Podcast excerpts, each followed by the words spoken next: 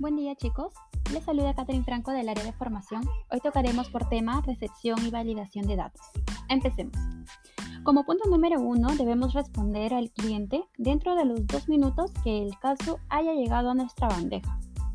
Leamos el historial para identificar así qué producto desea el cliente y asimismo para poder ofrecer MT según el clúster. Si ya tenemos los datos del cliente en el chat, ya no debemos solicitarlos nuevamente, ya que puede ser tomado como que no están atentos y no están leyendo el historial. Asimismo, cuando, por ejemplo, ¿no? si en el historial el cliente viene por un CAE, no podemos preguntar, señor, ¿qué desea solicitar? En su lugar, podemos reafirmar mencionando lo siguiente. Bien, señor Pepito, vamos a continuar con la renovación del número tal, ¿no? Y le comentas el número. De esta manera mejoraremos nuestra gestión y así evitaremos penalizaciones. Espero que esta información te sirva y hasta otra oportunidad.